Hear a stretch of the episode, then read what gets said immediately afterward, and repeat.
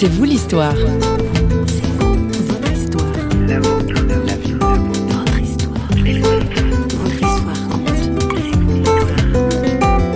J'ai découvert un homme que je connaissais pas, un homme euh, à qui je ressemblais finalement.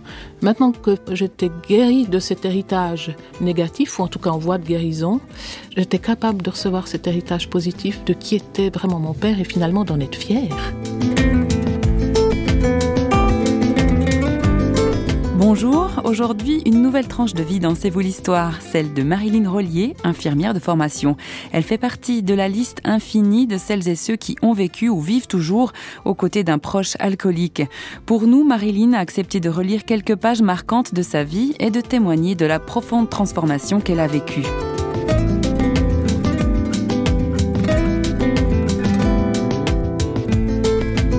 Son travail dans les soins a ouvert une autre voie à Marilyn Rollier. Elle travaille aujourd'hui pour une organisation internationale appelée en français CAS, Chrétien au service de la santé, qui œuvre à offrir un soutien aux soignants. Au micro de Christine Raymond, elle revient sur son enfance. Mon papa est alcoolique, donc euh, dans une ferme, euh, quelqu'un qui boit, ça signifie que le travail ne se fait pas ce qui équivalait au fait que ben, j'ai passé régulièrement mes vacances d'été à devoir travailler à la ferme ou à devoir traire, etc. Ça, c'est l'aspect pratique. Mais toute la notion de, de culpabilité, de honte qu'on peut porter en tant qu'enfant d'alcoolique m'a, m'a pourri toute mon, mon enfance et, mon adolescence. Donc je savais que mon papa m'aimait, mais avec une distance. Et bien sûr, euh, toute cette notion aussi d'un père qui, puisqu'il est alcoolique, utilise l'argent qu'on devrait avoir pour manger ou pour se débrouiller. Alors ma maman faisait des miracles. Cette notion aussi qu'on ne peut pas faire confiance à son père. Au contraire, euh, je m'en méfiais et je devais le surveiller pour pas qu'il vole de l'argent. Donc c'est tout ce climat-là dans lequel j'ai grandi. Ma maman et ma grand-maman étaient réellement ancrées dans leur foi. Donc, euh, j'ai été vraiment encouragée par ma maman, mais aussi ma grand-maman dans ma foi, plus spécifiquement même ma grand-maman, parce que ma maman était bien occupée à essayer de faire tourner cette ferme. Et j'étais plus souvent avec ma grand-maman pour faire mes devoirs, ou, ou même je dormais chez elle ce qui me donnait aussi un cadre un petit peu plus de sécurité.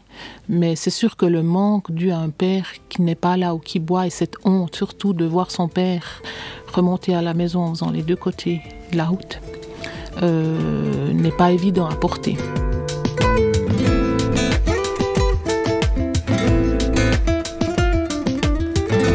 Dotée d'un caractère bien trempé, Marilyn ne cache pas les sentiments de colère engendrés par la tension constante dans sa famille. Alors, je pense que j'ai un caractère de leader, voilà. Mais la notion de colère, elle est générée aussi beaucoup par la notion d'injustice. Une injustice sur laquelle vous, vous ne pouvez, vous n'avez aucune action, génère pas mal de colère. Et j'avais vraiment aussi cela euh, dans mon cœur, euh, probablement dû à ce passé où j'ai vécu pas mal de sentiments d'injustice sans pouvoir y faire face. Finalement, je devais simplement euh, baisser la tête et puis y aller. Hein aller de l'avant avec ça. Mais pour moi, je pense que le sentiment de honte était bien plus important dans ma vie quand j'ai commencé d'étudier un petit peu euh, quels sont les effets sur la famille quand il y a eu un alcoolique, j'ai réalisé que c'était quelque chose de très très très fort. Moi, j'ai toujours, je l'ai toujours défini comme euh, un manteau, un manteau sur ma vie, quoi, je, je, que je portais, que voilà, qui était là avec moi tout le temps. Qu'on est comme obligé ouais, de porter. Oui, tout mmh. à fait. Voilà, on se réveille le matin, on prend le manteau avant toute chose. Ça fait partie de notre vie. Ça a généré chez moi aussi dans mon caractère une, une tristesse profonde. Et euh, c'est des éléments, quand on grandit avec ça, on a l'impression qu'on est comme ça. Ça fait partie de notre vie. On est comme ça, et puis ben voilà, on essaie de faire avec. Et puis petit à petit, euh, je me suis rendu compte, non, c'est pas forcément dans mon caractère. C'est quelque chose qui, quelque part, j'ai pris avec au travers des circonstances de ma vie. Donc, je peux aussi, finalement, au travers de ce que Dieu a fait dans ma vie, pouvoir euh, lui donner accès sur ces choses-là pour qu'il enlève le manteau. Et c'est ce qu'il a fait. C'est vraiment ce qu'il a fait. C'est ça qui est extraordinaire. De, pouvoir se débarrasser de ce manteau de honte. Et ça, c'était le plus beau cadeau. Et cette dimension de tristesse aussi, qui s'en va petit à petit, etc. Mais pour moi, c'était tout un processus. Ça s'est pas passé en un claquement non, non, de doigts Non, du tout. Est-ce qu'on peut parler d'un processus sur des années? Oui. Sans oui. vouloir décourager ouais. nos auditeurs, hein, mais... Ouais. Alors la base du processus, elle est quand même essentielle. Pour moi, c'est le pardon, c'est mmh. sûr. C'est-à-dire que à l'âge de, de 16 ans, j'ai été confrontée réellement un jour par quelqu'un qui me disait mais pourquoi tu pardonnerais pas à ton père? C'était dans un camp et euh, pour moi c'était impossible. Voilà. Vous savez, des fois, on utilise le pardon comme une couverture pour cacher beaucoup de choses. dit oui, oui, il faut pardonner, je pardonne. Mais en fait, je couvre et puis finalement, je ne fais pas face à l'offense, c'est-à-dire à ce qui m'a fait mal. On est assez doué pour faire ça. Et euh, là, en fait, je crois que vraiment pour moi, c'était quelque chose euh, qui représente bien le caractère de Dieu pour moi, c'est-à-dire qui connaît ce processus essentiel dans nos vies aussi de guérison. Pas juste de pardonner et mettre une couverture, mais vraiment de guérison. Donc, quelque part, il m'a poussé à me mettre devant le fait que je devais lâcher prise sur ce passé avec mon père et dire ok, je pardonne. Mais en même temps, où je sentais que mon cœur était blessé et j'avais compris que si ma responsabilité c'était de libérer entre guillemets mon père de tout cela, euh, il fallait que je me tourne vers ce Dieu extraordinaire pour y dire ok, alors guéris ma vie, guéris ma vie. Euh, pour moi, juste dire pardon, ça signifiait pas euh, oublier ce qui s'était passé. On n'oublie pas. Ça, c'est aussi un beau mensonge. On n'oublie rien. si on est, on est capable de se rappeler des bons souvenirs, à combien plus forte raison les mauvais souvenirs Ils prendront moins de force avec le temps, mais on va pas oublier. Et alors je me suis battue, je voulais pas. Hein, à, 16 ans, j'ai plein d'arguments, hein, disant ah, voilà, etc. Puis finalement, je me souviens toujours euh, dans la nuit, sur un banc, j'ai capitulé en disant ok, je, disais ça à Dieu, je, je lâche ce pardon, mais guéris mon cœur. Je me rends compte qu'il faut que tu guérisses mon cœur. Et en fait, le processus a commencé là. Il y a la pluie, les jours d'orage, quand on ne croit plus à rien. Il y a la nuit, mauvais voyage, on ne sait plus ce qui est bien. Marchand de rêves, menteuse de charme, qui nous séduisent, nous désarment. Et puis, il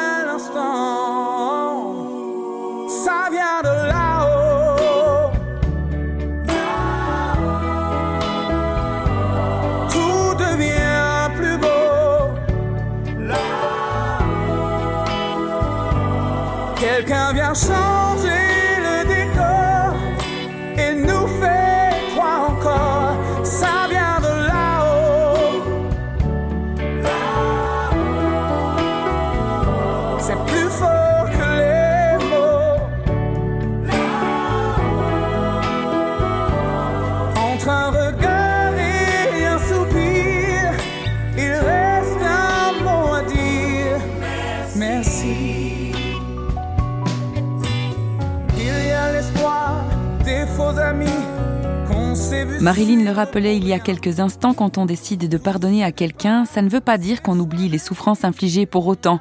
Mais pour continuer sa route vers la liberté intérieure, il a fallu emprunter une voie inattendue. J'avais 18 ans. J'ai senti que c'était important aussi d'aller demander pardon à mon père pour mon attitude. C'est sûr que la relation qu'on avait était extrêmement mauvaise, et en plus à l'adolescence, avec mon caractère un peu colérique et leader, il il avait aucune autorité sur ma vie. Il ne pouvait rien me dire. Je, le remettais en boîte, etc. Il me semblait que c'était important d'aller lui demander pardon pour mon attitude. Et ça, été un deuxième déblocage. Et euh, ce jour-là, alors j'ai bien choisi mon jour parce que mon père ne buvait pas le dimanche. Donc euh, il était à jeun et j'étais allée le voir. Je me souviens toujours. Il y avait un match de foot à la télé. Et euh, je lui ai demandé pardon et c'est la première fois que j'ai vu mon papa pleurer. Et il m'a dit, tu sais pas pourquoi je suis comme ça. Je dis non, et finalement, ça me regarde pas forcément. Mais on sentait qu'il y avait énormément de souffrance dans sa vie. Alors c'est sûr que lui, il avait fait le choix de la bouteille. Il avait entraîné des conséquences sur toute sa famille. C'était son choix. Moi, j'avais pas à, juger finalement plus que cela. Voilà, c'était son choix. Mais il s'est passé quelque chose de particulier ce jour-là entre mon père et moi. Et ensuite, ben, petit à petit aussi, j'ai eu besoin d'aide aussi, de relations d'aide dans ma vie.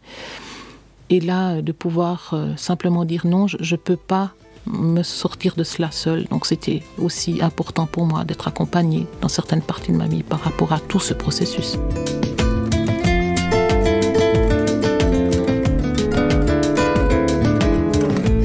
Marilyn avait 19 ans quand son père décède.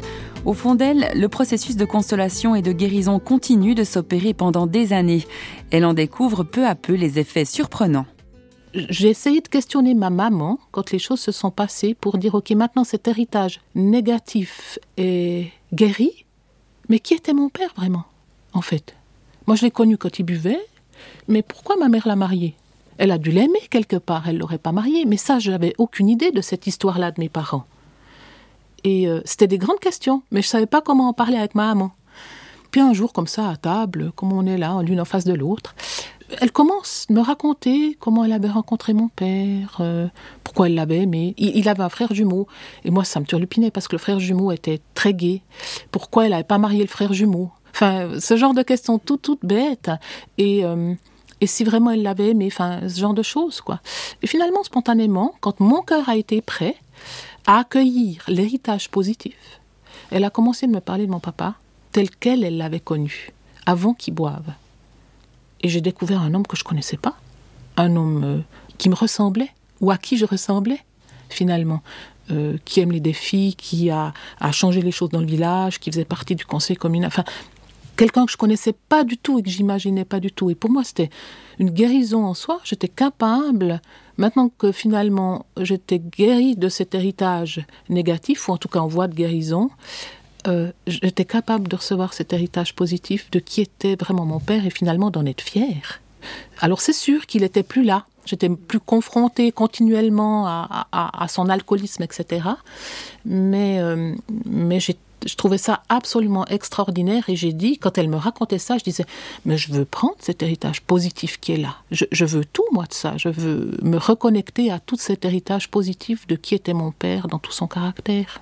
Donc, c'est sûr que naturellement, ben, j'avais envie de, quelque part de ressembler à cet homme-là tout d'un coup. Alors je le découvrais, je devais avoir entre 30 et 40 ans. Hein.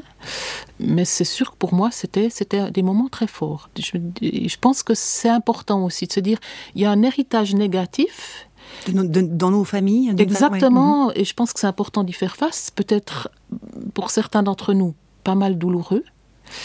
Mais combien c'est important d'y faire face et puis de vivre cette dimension de pardon et de guérison et d'être accompagné aussi dans ce processus, mais en même temps d'oser aller plus loin puis dire ben, une fois que la guérison est là, je suis capable de voir le, positif dans, ces personnes-là et non seulement de le voir, mais quelque part de me reconnecter en tant que fille au père dans cette dimension-là. Et pour moi, ça a été euh, vraiment très fort dans ma vie. Et ça a mis comme une... C'est difficile d'exprimer de, de, en mots, mais je pense comme des racines des, racines, une, sorte de fondement, de fondation dans ma vie.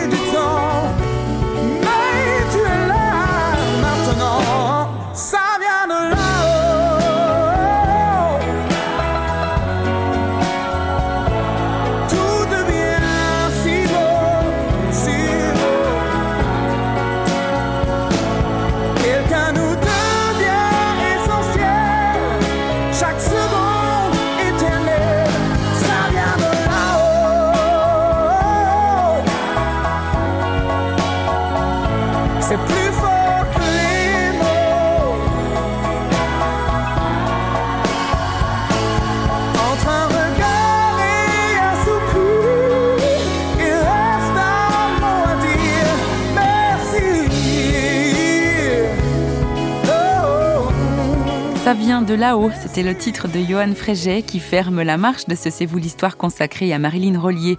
Si son témoignage vous a fait réagir ou poser des questions, n'hésitez pas à nous contacter via notre site internet parole.ch ou sur les réseaux sociaux. Nous on se quitte pour aujourd'hui et on se dit à tout bientôt. Bye bye.